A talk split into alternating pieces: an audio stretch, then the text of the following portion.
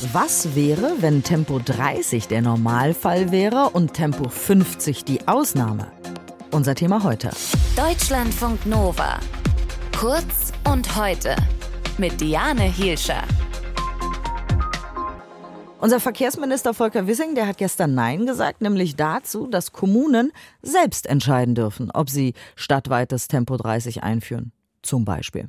Fast 400 Städte und Kommunen, die fordern jetzt eben Mitsprache bei einem anderen Tempolimit, nämlich indem sie selbst verordnen können, wo Tempo 50 weiterhin gilt und wo eben Tempo 30. Nick Potthoff aus der Deutschlandfunk Nova Redaktion, wie soll das genau aussehen? Ja, vor allem geht es darum, dass sie eben anordnen wollen können, wo dieses generelle Tempolimit gilt. Das ist nämlich bisher nicht möglich. Im deutschen Verkehrsrecht ist Tempo 50 innerorts quasi der Standard und wenn man davon abweicht, dann muss man das begründen, weil das eine Verkehrs Beschränkung ist.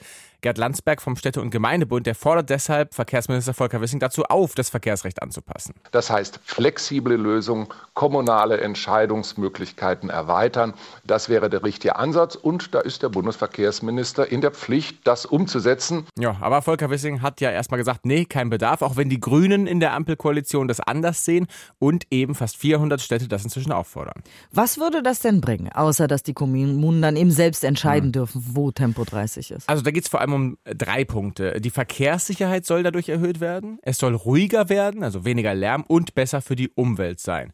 Gehen wir es mal durch. Die Verkehrssicherheit ist ein klarer Punkt. Also mit weniger Geschwindigkeit sind auch Unfälle nicht so schwer. Auch für Fahrradfahrerinnen, Fahrradfahrer oder Fußgänger wäre das von Vorteil. Und auch beim Lärm würde es mit Sicherheit was bringen. Eine Studie vom Umweltbundesamt, die hat gezeigt, dass sich der Lärm bei Tempo 30, also im Vergleich zu Tempo 50, um 4 Dezibel reduziert. 4 Dezibel klingt jetzt aber nicht so wahnsinnig viel. Ja, das stimmt, das habe ich auch gedacht, aber es macht echt was. Also, denn gefühlt ist der Lärm dann um ein Drittel leiser als bei Tempo 50. Also, das hat was damit zu tun, wie wir Geräusche wahrnehmen.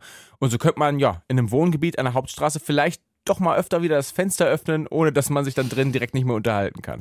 Thema Umwelt, da gibt es ja auch Studien, die sagen Tempolimit auf Autobahnen, das würde richtig viel bringen. Da gab es erst letzte Woche auch eine neue Studie vom BUND dazu. Mhm. Wie ist es jetzt bei niedrigerem Tempo, also wenn wir von 50 zu 30 sprechen? Mhm, das ist ein bisschen schwierig. Also da gibt es wirklich verschiedene Studien. Der Wissenschaftliche Dienst des Bundestags und das Umweltbundesamt, die versuchen da Beweise für die Effektivität zu liefern, aber es gibt viele Störfaktoren, sagen wir es so.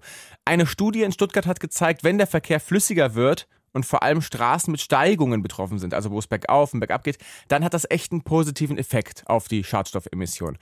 Aber in, ich sag mal, flachen Städten, wo dauernd Stau ist, da bringt das eventuell wirklich wenig bis gar nichts, zumindest was CO2 angeht, könnte Emissionen sogar noch erhöhen, weil du länger unterwegs bist und die Emissionen zwischen 30 und 50 sich kaum unterscheiden. Das hat auch was damit zu tun, wie die Autos designt sind. Und ein Beispiel, wer bei Tempo 30 auf einer Straße fährt, deren grüne Welle bei den Ampeln auf 50 geschaltet ist, der muss an jeder Ampel anhalten und die Emissionen steigen. Es gibt da insgesamt wirklich unterschiedliche Untersuchungen mit unterschiedlichen Ergebnissen, einfach je nach Bedingung. Ja gut, aber dass die Ampel auf Tempo 50 geschaltet ist, ist ja nicht Gott gegeben. Ja, also es ist ja nicht so, ja gut, ja da können wir Menschen gar ja. nichts dran ändern. Das ist leider so in der Natur vorgesehen. Aber wie will man das jetzt lösen? Ja, die Kommunen wollen vor allem eben diese Flexibilität, sagt Gerd Landsberg. Deswegen sind wir als Deutscher Städte- und Gemeindebund auch nicht dafür zu sagen, ab sofort ist die Regelgeschwindigkeit in Städten nur 30 und nicht 50 der Verkehr muss auch fließen. Wenn er stockt, gibt es auch mehr Umweltbelastung. Deswegen müssen die Hauptverkehrsstraßen, wenn die Sicherheit das zulässt, eben auch weiter bei 50 bleiben. Aber in der Initiative gibt es jetzt auch unterschiedliche Stimmen. Also einige wollen das Verkehrsrecht quasi auch ein bisschen umdrehen von dem, was es jetzt ist. Also, dass man sagt, generell gilt Tempo 30 und Tempo 50 muss man begründen. In ländlichen Gebieten sind die Menschen eher gegen diese Tempobeschränkungen. Da gibt es eben auch oft eher weniger Lärm oder Verkehrsrisiko. Und diese Interessen muss man halt irgendwie zusammenbringen. Aber die Kommunen dürfen das gerade einfach nicht mal. Das ist ja auch ein Thema, was jetzt nicht nur Deutschland betrifft. Wie gehen denn andere Länder gerade damit um? Also man merkt, dass sich da wahnsinnig viel tut. In Brüssel zum Beispiel gilt seit 2021 Tempo 30 in der ganzen Stadt. Und das Ergebnis, nach einem Jahr hat eine regionale Verkehrsagentur festgehalten, es gab weniger Unfälle und Lärmbelästigung und die Zahl der Verkehrstoten, die wurde im ersten Jahr direkt halbiert. Und dabei hätten die Fahrten etwa zur Arbeit nicht mal länger gedauert im Schnitt, also eigentlich gar kein Nachteil. Auch in Paris hat man Tempo 30 in den meisten Straßen 2021 eingeführt. was schon in den Hauptstädten quasi von Frankreich und Belgien geht, das hat Spanien ein paar Monate später in allen Städten des Landes eingeführt. Also zumindest bei Fahrstraßen mit nur einer Fahrspur pro Richtung. Die haben immer Tempo 30 und das sind immerhin 80 Prozent der städtischen Straßen im Land. Und Spanien ist das erste Land der Welt, das 30 km/h als allgemeines Tempolimit für städtische Straßen eben umgesetzt hat viel Bewegung drin. Deshalb sagt auch Gerd Landsberg vom Deutschen Städte- und Gemeindebund, er rechnet damit, dass sich da in diesem Jahr noch etwas ändert, auch wenn Volker Wissing jetzt erstmal Nein gesagt hat.